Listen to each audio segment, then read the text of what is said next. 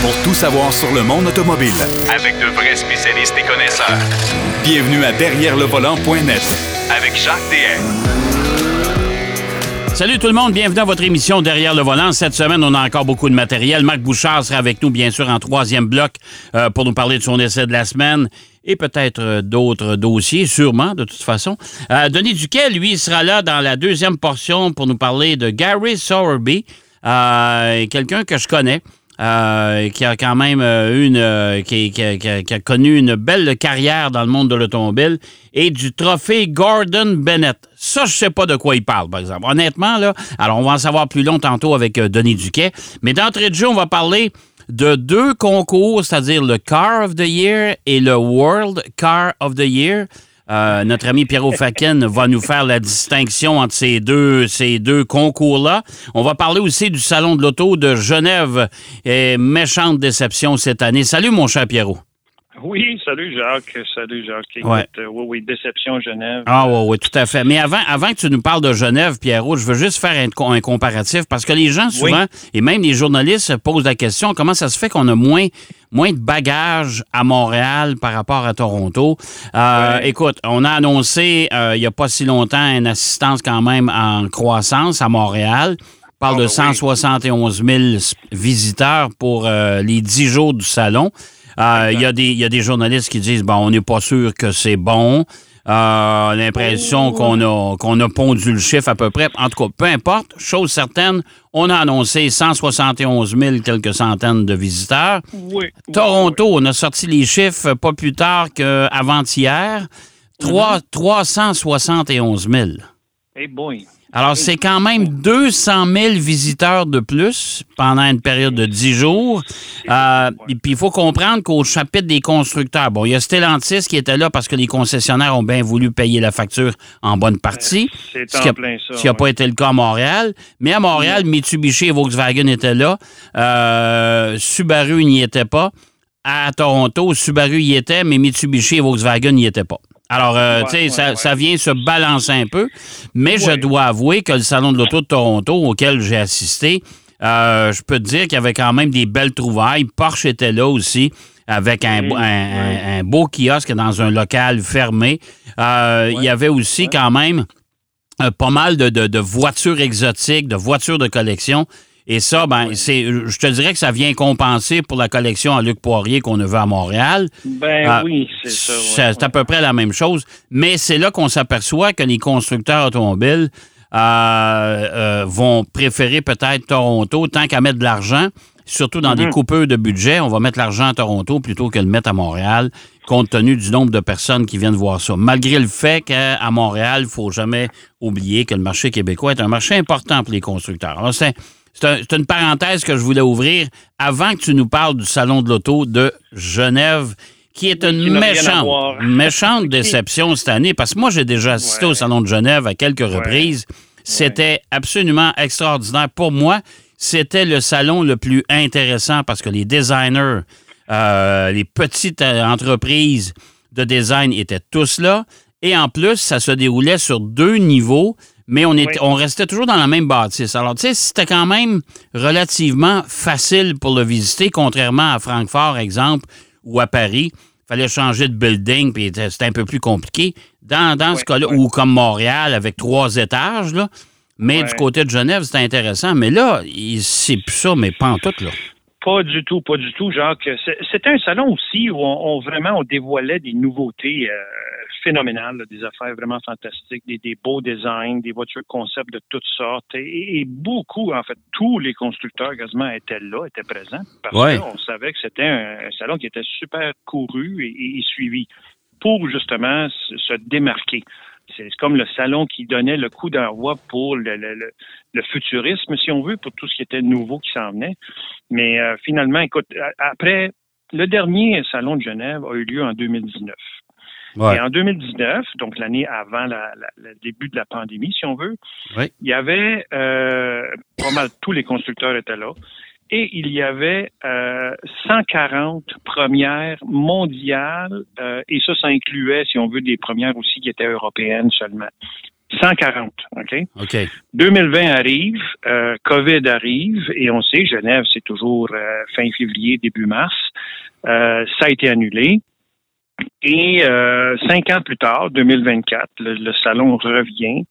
Euh, et tiens-toi bien, Jacques, il y avait juste cinq constructeurs Eh, mondiaux mon Dieu. Parce que, là? parce que l'an dernier, on l'a fait du côté du Qatar, je pense, quelque chose comme ça. Oui, mais pas, ça. Jacques, ils- ils l'ont fait, oui, mais ça, c'était euh, une, une version euh, presque euh, sur mesure pour les gens de, de- de- du Moyen-Orient Ouais. qui ont beaucoup, beaucoup d'argent, tu sais, Dubaï Ouais, euh, et Abu ça. Dhabi et tout ça. tu sais. Ouais. Et il y avait vraiment des voitures exotiques surtout, là. Euh, les voitures de luxe, ces affaires-là, mais c'était pas gros, là, pas comme ça l'a déjà été. Et, et parmi les cinq constructeurs qui étaient là cette année, écoute, il y a eu juste 15 premières mondiales, incluant les européennes, par rapport à 140 il y a Ouais. cinq ans. Ouais. Alors, évidemment, c'est pas du tout la même envergure euh, de salon, là, pas du tout, du tout. Euh, par contre, ceux qui se sont démarqués, et- Ouais. et je vais garder la, la- la Renault 5 pour dessert, Ouais. mais ceux qui se sont démarqués, euh, c'est une marque britannique qu'on connaît bien, la, la MG. Hein, Ouais. Il y a MG Cybersteer qui est arrivé là avec un, un Roadster euh, vraiment high-tech. Euh, mais écoute, Jacques, MG euh, fait partie de- d'une d'une- un propriétaire, c'est des Chinois là, qui, qui sont Ouais, propriétaires ouais, tout à fait. Alors, on- les Chinois, il y avait la MG qui était là, il y avait BID, évidemment, qui était là. Ouais, BYD, ouais, qui, qui, qui, qui était là. BYD, chinoise encore, des gros VUS qui ont présenté. Euh, BID a, a- a détrôné Tesla comme euh, le, le vendeur, le, le top vendeur de véhicules électriques au monde. Oui, Euh, et euh, c'est euh, assez impressionnant qu'est-ce qu'ils réussissent à faire avec avec euh, tous leurs modèles. Il y en a beaucoup là, qui s'en viennent. là. Mais ils ont des gros VUS. euh, ils ont récemment parlé d'une une, une, euh, coupée sportive. Et, et qu'est-ce que tu veux, BID, euh, ils ont engagé des, des, des euh, designers, des concepteurs européens. Euh, comme VinFast l'a fait avec Pininfarina, mais, mais il y en a d'autres concepteurs européens qui ont été engagés par les Chinois. Et de plus en plus, les véhicules commencent à, être euh, non seulement performants, mais de qualité. Tu sais, on aurait toujours reproché hein, aux Chinois la qualité de le- leur véhicule, de l'assemblage, de la tenue de route, et ainsi de suite. Mais euh, je vais te parler tantôt, euh, quand on va parler du Car of the Year, il y en a un de leurs véhicules qui était dans les finalistes. Fait que c'est c'est quand même assez impressionnant pour cette compagnie-là. oui, oui. Et, et, et- mais le- je te dirais que le coup de cœur euh, cette année à Genève, c'était la Renault 5 qui revient après euh, tellement d'années qu'elle a été absente. Là, la Renault 5, euh, écoute, c'est c'est un véhicule fétiche là, les- les- parmi les petits véhicules. C'est l'équivalent, si on veut, du côté allemand de la coccinelle. Oh, du côté ça. italien de la, la Cinquecento. Hein? Oh, ouais, c'est ça. C'est vraiment ça. Ouais. Mais là, elle revient en version électrique. Elle s'appelle la Renault 5 e-Tech. Euh, et euh, écoute, tu sais que la Renault 5, euh, Jacques, la, la- même de, de- de la ramener comme ça, euh, Monsieur Luca Di Meo, Di Meo, qui est le PDG de, de, de Renault, une chance qu'il était là parce que quand lui est arrivé à la barre de Renault, la Renault 5 faisait partie des projets qui étaient remisés, qui étaient comme mis dans un coin, puis on dit, on va la laisser là. Ouais. Ben, lui, M. Demeo, Demeo, il l'a vu, puis il dit, les amis, je pense qu'il y a un potentiel de ramener cette voiture-là, et comme de fait, elle a eu un, vraiment un gros succès. Écoute, je te dirais, c'est le coup de cœur du, du Salon de Genève. Là. ouais. Euh, c'est- vraiment, tant qu'à moi, elle aurait pu être quasiment dans Car of the Year, mais je serais pas surpris d'avoir l'année prochaine là-dedans. là. ouais. Euh, mais c'est une voiture qui euh, offre euh, 400 km quand même d'autonomie. Ben, pour une- voiture comme ça. Pour une petite voiture, c'est excellent parce que quand on compare ça avec la Mini, exemple, la Mini qui a pris, qui a pris du poids puis qui a pris de, de, Oh boy, de- oui, oui. depuis, depuis des années. Là. Des stéroïdes, des stéroïdes. Les stéroïdes, là, euh, Ouais, on s'entend ouais, que la Mini n'a pas cette autonomie-là. Là. Pas Ouais. du tout, pas du tout, pas du tout. On a 400 km avec une batterie de 52 kW. C'est- euh, pas une si grosse batterie, donc elle est légère. Et certainement qu'elle va avoir une conduite qui va être pas mal intéressante. Alors, euh, c'est vraiment le fun que cette voiture soit euh, avec euh, avec euh, le- le- le- parmi la gamme que Renault va proposer. Ouais. On Ouais. l'a pas en Amérique du Nord, malheureusement. Non. Mais, écoute, euh, le marché électrique, Jacques, je pense que ça va faire en sorte que, on va voir selon, selon les données au market marketing, mais peut-être que certains modèles vont traverser l'océan. Ouais, mais moi, je a- me, garde, je me garde quand même des réserves, euh, Pierrot, tout simplement pour. euh, euh, parce que les Américains en veulent pas de voitures électriques. C'est Ben simple, voilà. on le voit là, non, non, actuellement. non, non, Alors, si, si on ne peut pas traverser aux États-Unis, le Canada va tomber bien deuxième. Ah ben non, c'est clair. C'est- Il y a- il y a- c'est- c'est je, ça. par- je parle comme, euh, comme si on veut coup de cœur québécois. Ah, là, oui, si on oui, veut, oui, tu oui, là, oui, parce oui. qu'on est francophone. tu. T'imagines voir tu une Renault 5, une belle Cinquecento, euh, la E qui s'en vient, la électrique aussi.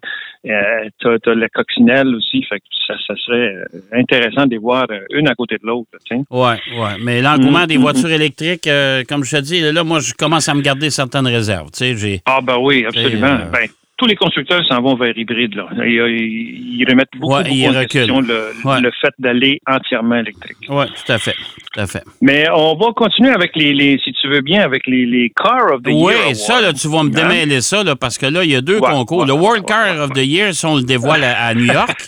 À New York, quoi, à la fin mars. le Car of the Year, ça, c'est en Europe. là. Tu sais, des Car of the Car- Year, là, il y en a pas mal. Là. Il commence à en avoir pas mal? Ben, Hein? c'est ça. Puis il y a d'autres awards. euh, les- tous- les, les- les gros sites ont ça. Là. Mais Car of the Year, c'est un concours qui n'est pas euh, parrainé par aucun constructeur, par aucun commanditaire. Ouais, Le jury qui fait partie du Car of the Year Award, la sélection du Car of the Year Award, ouais. est un jury sélectionné à travers le monde. Il y avait 22, euh, 22 personnes qui ont fait partie de, de- du choix de, la Car of the Year, qui était la Scénic, la Renault Scénic. Mais avant de parler de ça, ils viennent de plusieurs pays et ils sont tous bénévoles. OK. Et les critères sont quand même assez euh, assez importants euh, pour bien définir euh, quelle est la voiture qui sera votée la Car of the Year. En fait, pour le 2024, cette année, là, il y avait 58 membres du jury, puis représentaient 22 pays. Alors, c'est quand même beaucoup. Et parmi les finalistes, ben, on avait la Renault Scénic, euh, BMW Série 5, Ouais. euh, et on avait aussi Peugeot, la 3008. Mais il y avait aussi Kia EV9, ouais. euh, qu'on vient de voir ici. Là, on peut l'essayer dans des, des prochains mois.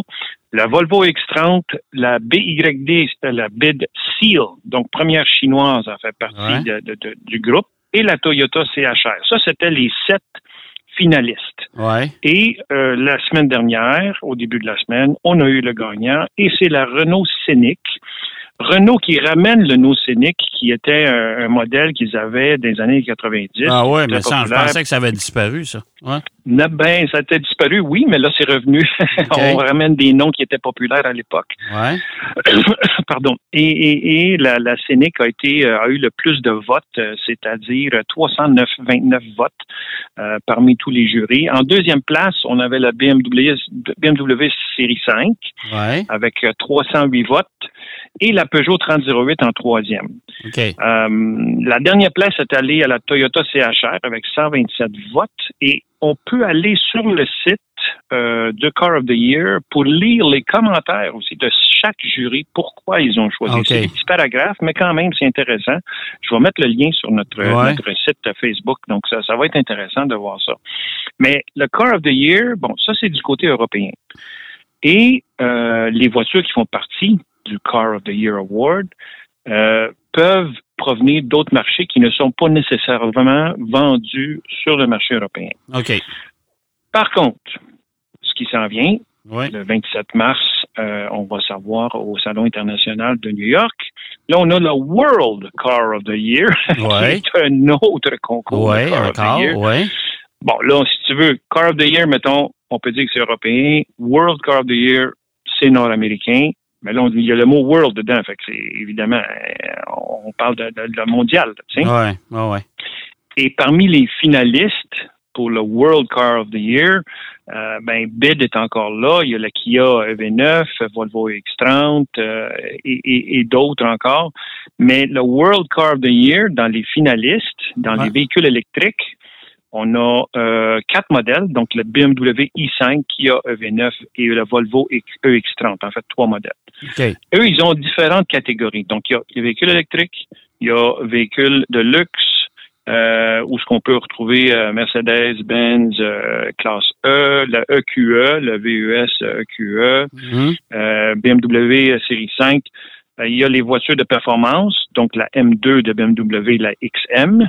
Ouais. Et on retrouve là-dedans la Hyundai, euh, la Hyundai Ioniq 5N, Ouais. euh, qui, selon moi, devrait être le fun à conduire. Il y a les voitures urbaines, les petites. Bid Dolphin. Bid qui a une panoplie de, de modèles, c'est incroyable. là. Lexus LBX et Volvo X30. Ouais.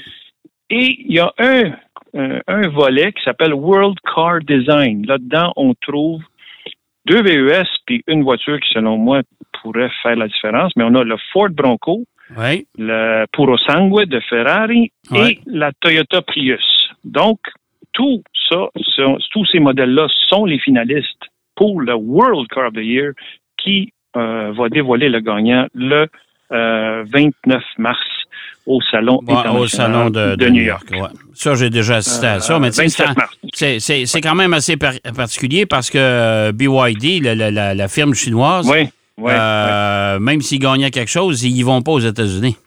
Ben non, c'est ça, Ils exactement. ne viendront pas en Amérique. Peut-être au. Canada, ça, je ne sais pas. Puis encore là, Bah, je suis pas vraiment Ils pas ont, sûr. Ils ont Mais- quelques modèles de taxi ici, mais à part ça, il n'y a Ouais. rien d'autre. Non, non, non, non, non. Puis aux États-Unis, les, les- les produits chinois, on n'en veut pas. Fait que ça, non, ça règle pas le vraiment, cas. pas vraiment. Ça, ça exactement. règle le cas. Hey, mon cher Pierrot. suivre. Oui, à Oui. suivre. On va suivre ça. On va, écoute, on va s'en parler au mois de mars quand on aura les résultats, justement, du Salon de Exactement, York, là. exactement. Mais euh, en attendant, ben, passe une belle semaine, puis on s'en reparle la Oui. semaine prochaine.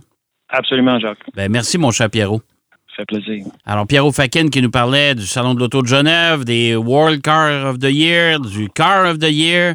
Oui, monsieur, des voitures of the year. Hein? On est parti dans les, dans les concours. Euh, on va aller faire une pause au retour. Denis Duquet nous parle de deux sujets intéressants, dont un trophée que je ne connais ni d'Ève ni d'Adam. Il va nous informer là-dessus. À tout de suite. Derrière le volant. De retour après la pause. Pour plus de contenu automobile, Derrière le volant.net.